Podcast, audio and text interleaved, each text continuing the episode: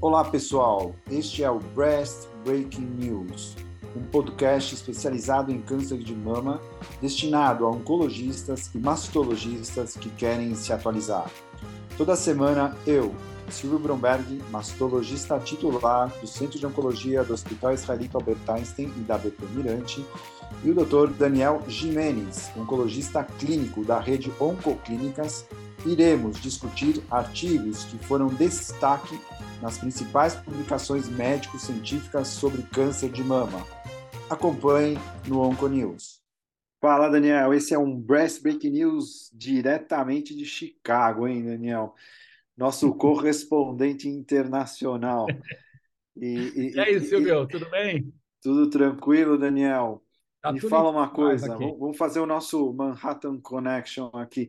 Daniel, Pronto. É, você está aí ainda, não, não, nem foi embora de Chicago. Vamos aproveitar hoje para a gente soltar rapidinho dois estudos bem importantes que saíram e depois a gente vai continuar na semana que vem comentando os outros. Mas esses estudos são bem provocadores, porque, enfim, Daniel, a gente está numa onda de descalonamento de tratamento e agora os caras Exato. vêm com uma onda de escalonamento de tratamento. Ou seja, parece que rumo sentido contrário. A ideia é pegar a coitadinha da pré-menopausada e meter bala nela. Comenta aí, vamos falar do estudo Nathalie, Daniel. Vamos lá. O estudo Nathalie foi um estudo que, na realidade, a gente já tem evidência de, de oferecer inibidor de ciclina no tratamento adjuvante do Monarch I, né? E aí, com esses dados, a gente já tem autorização em ofertar esse tratamento adjuvante com a bemaciclib por dois anos em pacientes com câncer de mama luminal de alto risco, né, alto risco de metástase. Agora, o Natali já foi um estudo na mesma direção, só que com o ribociclib, né, que é o outro inibidor de ciclina, que também tem uma atividade muito importante no câncer de mama metastático. Só lembrando que o PALAS, que é o estudo com o palbociclib, não deu o mesmo benefício que foi observado no Monarch I. O Natali, ele avaliou cerca de 5.100 pacientes que eram estadio 2A, olha só os critérios de inclusão, que é uma coisa que a gente precisa conversar bem.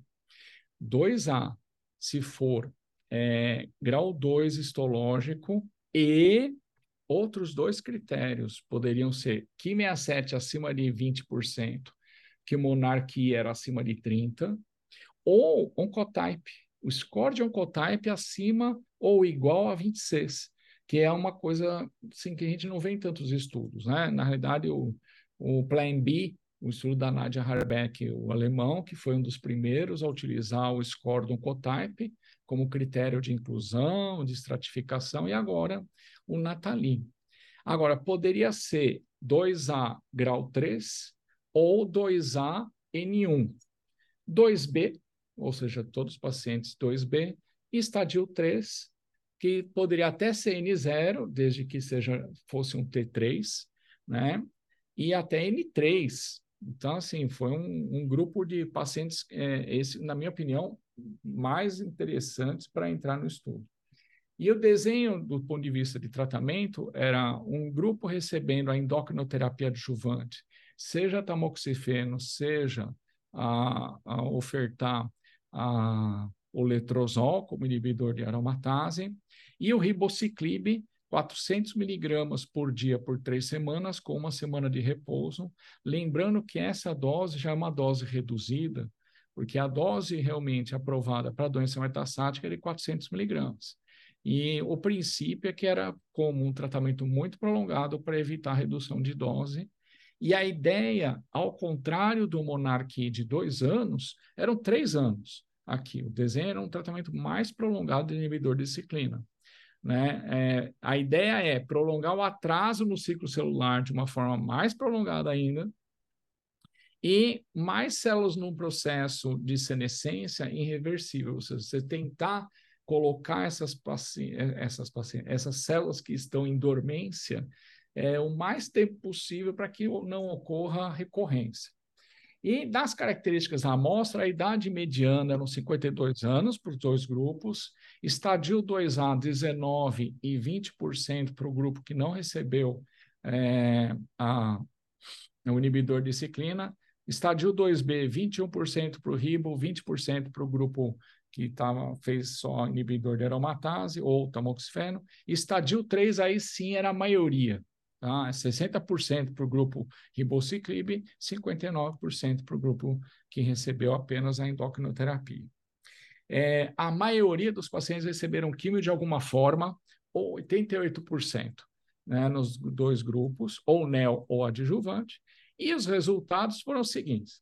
É, aquilo que a gente já comentou, né, de intervalo, a, a, a invasive disease free survival, ou seja, é, a sobrevida livre de doença invasiva, que inclui também recorrência local, é, inclui seguro primário, inclui um monte de coisa para dar evento. Então, deu 90,4% no grupo do ribociclib e 87,1% no grupo da, da endocrinoterapia sem inibidor de ciclina, o que deu uma diferença numérica de 3,3%.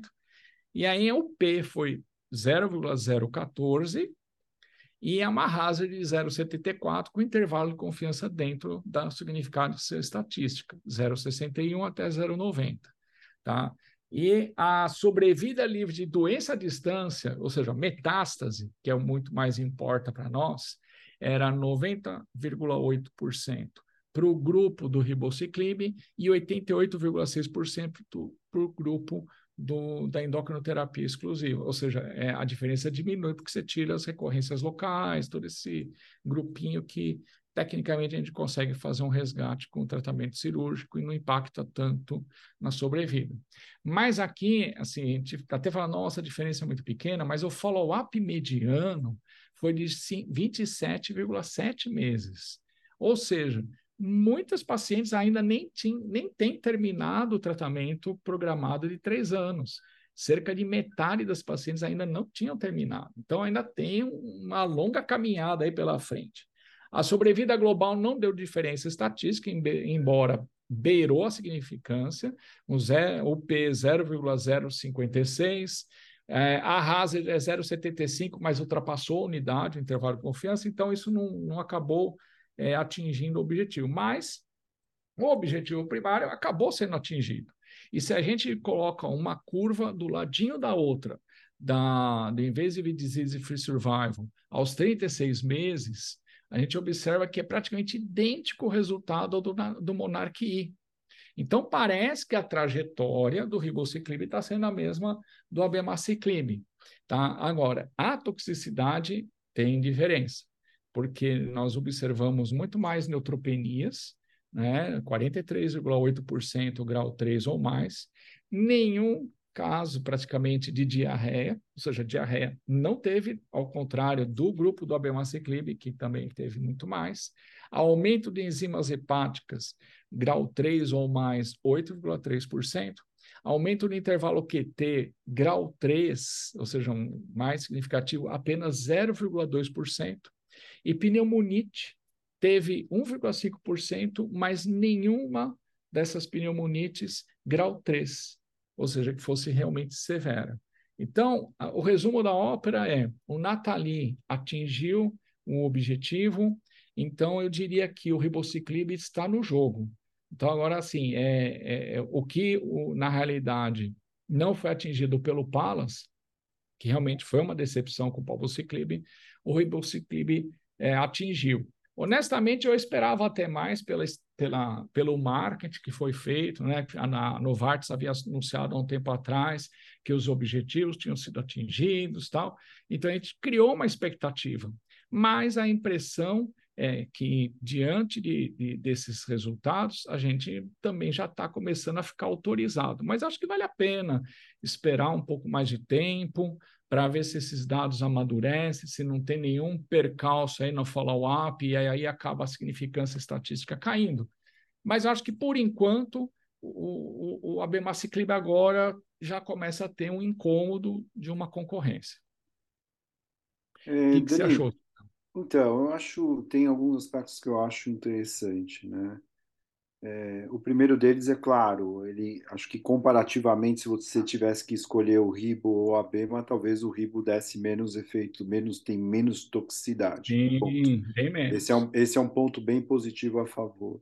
Por outro lado, né, o abema, ele, o ribociclib, esse estudo Natali, ele vem ele vem teoricamente com o apoio da plataforma, né, do Oncotype, e que isso também é uma coisa encarecedora do, do, do, tratamento, porque muitas vezes a gente não pede para todo mundo. Então, assim, por um lado, os critérios do Monarquie forçam o cirurgião a ter um, um, um manejo ou intraoperatório, um cuidado maior em algumas situações específicas, onde ele poderia encontrar mais de quatro linfonodos, ou de 1 a 3, que a gente tivesse aquela questão de ser tumor maior que 5 centímetros, um KI maior que 20, ou um tumor G3.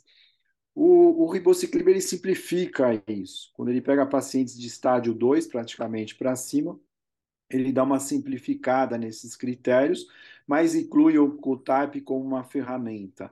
Agora, ele pega basicamente né, é, todas as mulheres na menopausa e obriga, obriga a fazer o bloqueio hormonal. Exato. Né? Que isso também é uma coisa é uma coisa forte, não é? Daniel? O que, que você acha? Eu acho é, é, é um ponto importante. Então, assim, quando você pondera, na minha opinião, um, um estudo e o outro estudo, claro, os dois são legais, o ABEMA já saiu na frente, o RIBO ainda nem a publicação saiu ainda, pelo menos até hoje não saiu. Não. A gente tem que ler o paper para poder entender um pouco mais, né?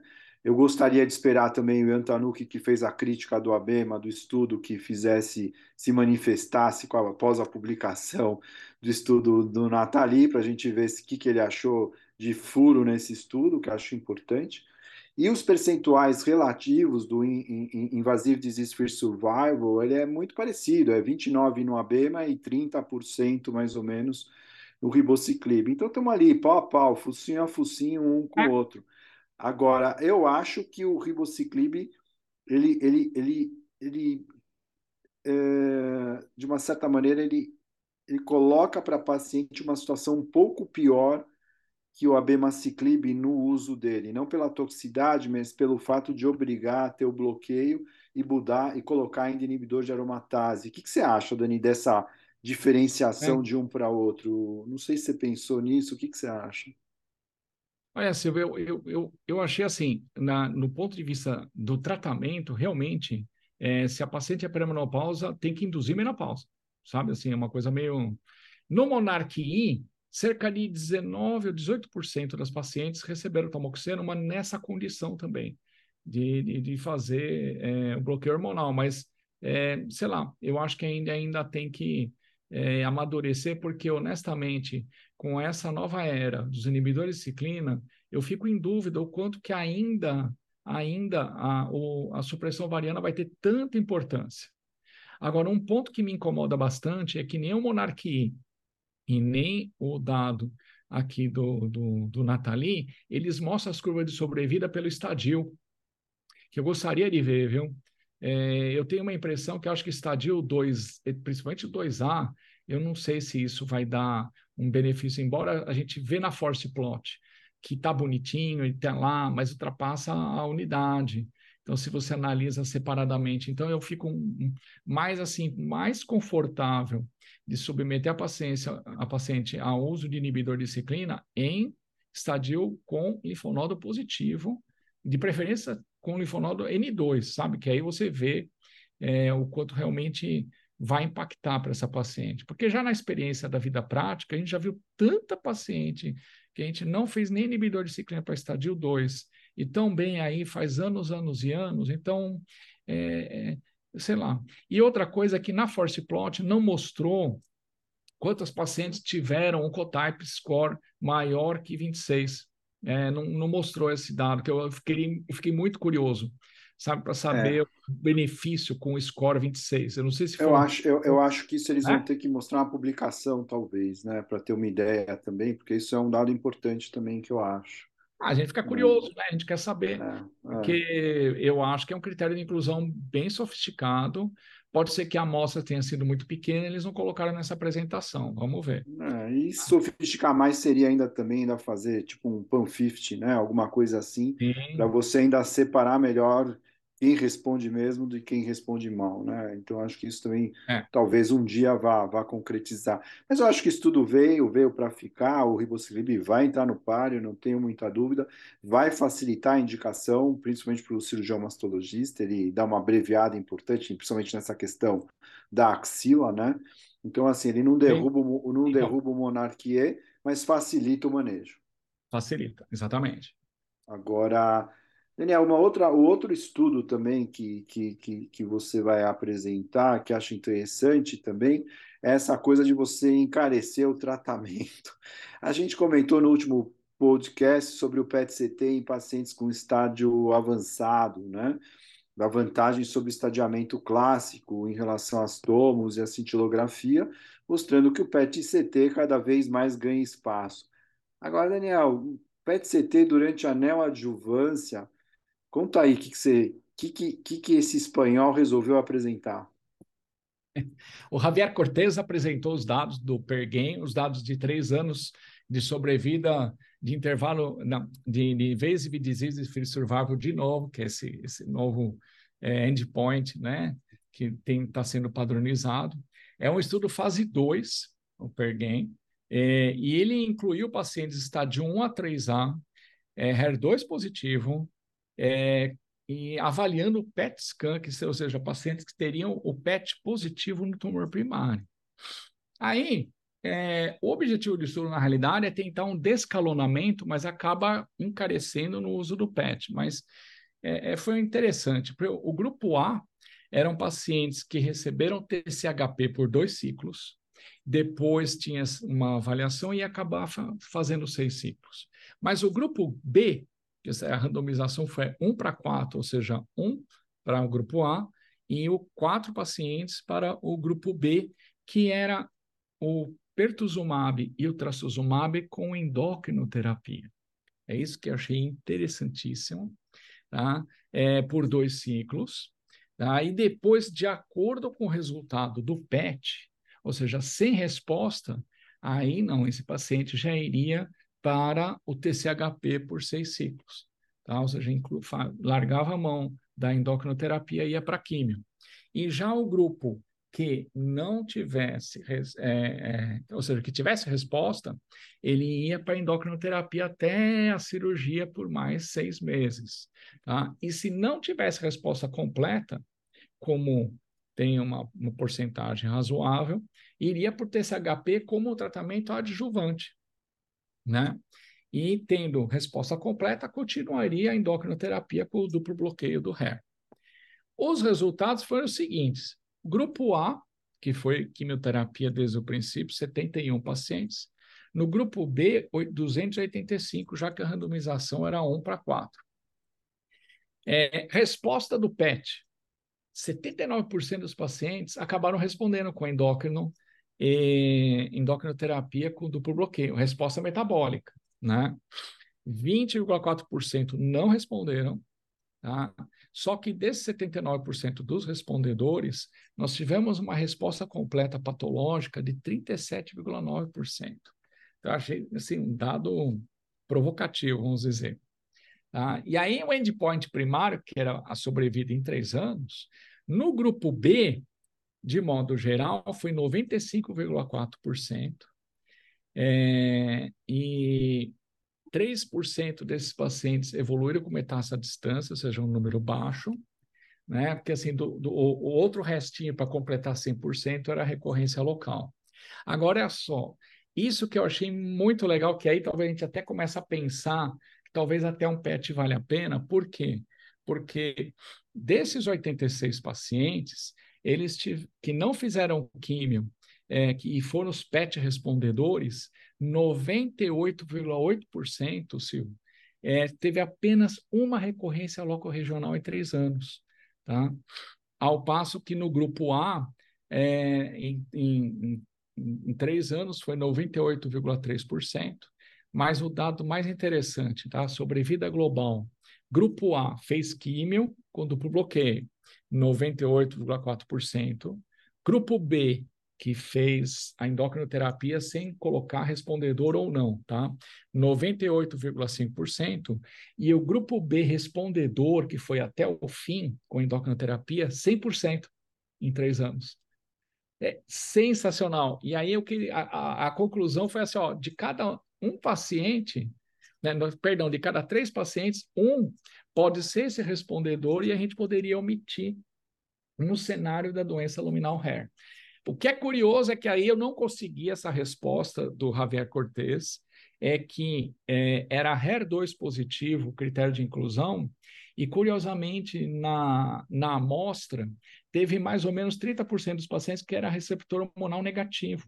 E aí eu não entendi direito, porque na, na randomização os pacientes fariam endocrinoterapia. Então o que, que ele fez? Ele fez endócrino para esse grupo né? Então, isso ficou um pouco jogado, que na realidade é apresentação oral, então a gente entende que as coisas são meio corridas. Mas eu vou ter oportunidade de fazer um pós-asco com ele na, no nosso grupo Oncoclínicas, eu acho que eu vou conseguir a resposta, eu trago aqui para nós. Boa. É, só me diz uma coisa, Daniel, o, o, a indicação, ele pegou pacientes até o quê? T2? Estádio Clínica... 1 a 3A. É, é, o, estádio 1? 1 a 3A. É. Então, o que ele fez, eu acho, acho que a sacada né, dele foi tentar usar um método molecular de imagem, claro, né, o PET-CT, só que o paciente tem que fazer dois, né, tem que fazer um, um basal e um Sim. depois de duas aplicações para saber se tem resposta. Até achei que duas aplicações me pareceu pouco, mas quem sou eu, né? Os caras já estavam dosando após dois, duas sessões. Agora, o que eles fizeram é um refinamento do grupo do West German Group, que é o Adapt 2, porque Sim. os caras fizeram também um braço TP mais endocrinoterapia e tiveram mais ou menos 24% de resposta patológica completa. Aqui eles tiveram 30%, né? Basicamente. Então, assim, eles refinaram essa busca de quem são essas pessoas que a gente pode ficar nesse esquema. Então, eu acho que ele abre a porta para um caminho. Eu não sei se isso vai entrar na nossa prática diária, esse esqueminha do PET. Não tenho muito, não, não sei se, se, a gente já não consegue o PET em situações mais urgentes, então não sei se entraria nisso, né? Mas na, na falta talvez de um de um, um, um medidor, né? De, de predição de resposta mais específico, né? Que também o o HER2-GX também não, aparentemente não dá essa medida, pelo menos eu imagino. Uhum. Eu achei que eles tiveram uma grande sacada, né? Foi muito legal esse estudo, eu achei. Eu achei uma avaliação dinâmica, né, Silvio? Porque assim, a princípio você fala, pô, estou aumentando o custo da avaliação, mas poxa, se de cada três pacientes eu tiro um da químio, eu vai valer muito a pena. Tanto de toxicidade, porque, diga-se de passagem, o TCHP é um índice é um regime terapêutico extremamente tóxico, com um índice de diarreia altíssimo no primeiro ciclo, né, que, que, que pode levar o paciente até para internação. E se, se, você não faz fator de crescimento, seu paciente certamente interna por neutropenia febril. Então, é um regime muito tóxico, extremamente eficaz. Mas olha, valeu a pena, né? E os dados de sobrevida nos respondedores é, são excelentes. E eu acho que Sim. o que é legal é que o, independente dos critérios de falta de biomarcadores, o PET deu essa dica. Ó, oh, vai por é. aí que tá dando Parece certo. ser um bom respondedor, né? Parece ser é, um caso de, de melhor prognóstico, né? É. Eu gostei, Daniel. Bom, Dani, nossos 20 minutos estão tá ficando por aqui. A gente bombou já com esses dois estudos super legais. Semana que vem a gente volta com um refinamento um pouco maior das outras coisas, né? E Dani, obrigado aí pelo esforço. Eu sei que ainda você vai jantar aí, que está muito cedo, mas, mas a gente se fala aí semana que vem. Vamos ver se a gente consegue elaborar o resto. Então, esse é o Breast Break News com cobertura direta de é, From Chicago, né? Então, é, vamos, vamos que vamos. Até semana que vem. É isso aí, pessoal. Breast Break News, Onco News. Vamos ficando por aqui. Abraço. Tchau, tchau.